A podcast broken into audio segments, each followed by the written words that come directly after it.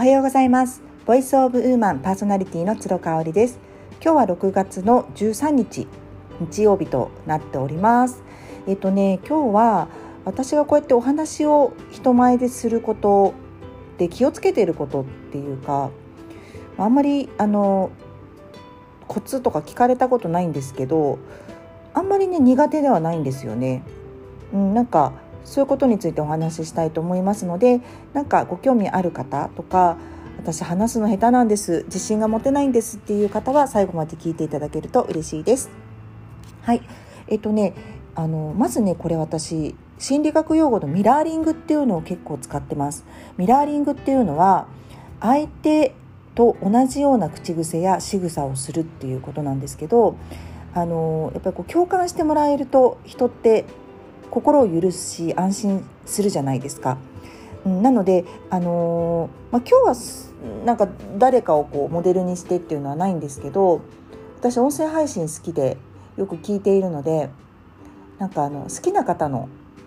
言い方とか口調とか口癖とか結構研究するんですよね。でなんで私この人の話し方が好きなのかなっていうのを結構リサーチして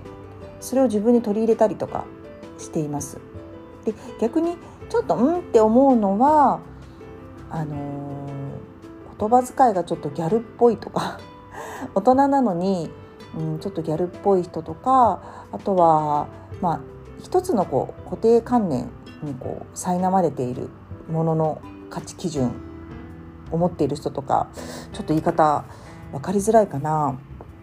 うん、なんかあの本当にスクリプトをそのまま棒読みしてるような人とか心がこもっていないみたいななんかそういう感じの人はあの逆に反面教師にしてですねあこういうふうな言い方するのはやめようっていうふうに思っています。なのであのこれは実際こうやって配信する時だけじゃなくって人と会ってる時もすごく使えるものなんですよね。相手のなんかこう間合いとか口癖とかなんか例えば相手が笑った時に一緒に笑うとかでも全然いいと思うんですけどそういうミラーリングっていうふうに言うのでこう安心とか共感っていうのを相手に与えるために、えー、同じような間合いを取るとか口癖を真似するとかっていうのって是非おすすめしたいところではあります。私は、まあ、全然違うんですけどねワーママハルさんとかやっぱ話し方すごく好きでうんただ、あのー、2つ目でね完璧を求めないっていうのも私努めていることなんですけどはるさんは完璧ですよね。で完璧な人ってリスナーの人も完璧なんですよ。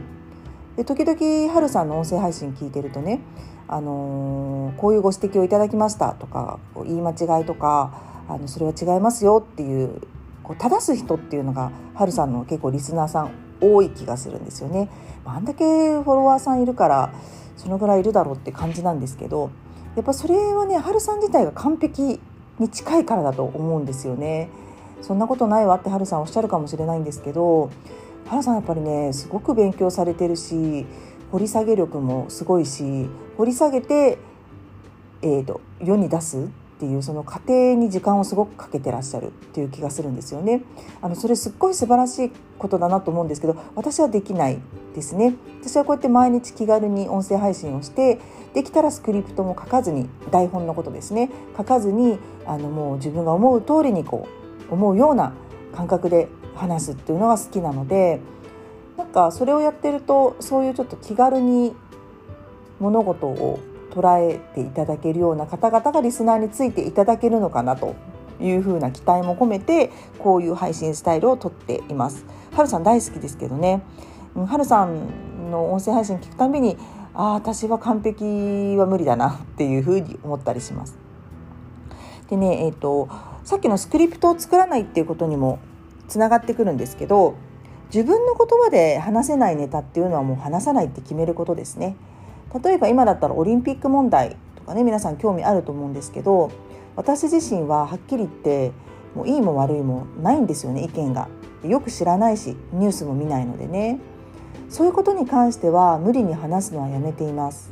あとは政治的な問題とか国際情勢とかも、まあ、興味があったり自分がこう海外に行った時に感じたこと実体験が伴っていることに関してはお話しできると思うんですけどそれ以外ですね聞きかじったりとかあこれなんか再生数伸びそうだなみたいなそういう安直な発想であのトレンド的なネタに飛びつくっていうのはやめてますね。あとはこう誰か特定の人を断求するっていうのかななんか責めるようなそういうネタもやめてますね。そうそんな感じですかね。なんかあるかな私の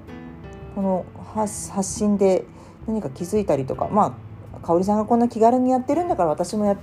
てみようかななんていうふうに思ってくださればすごく嬉しいなというふうに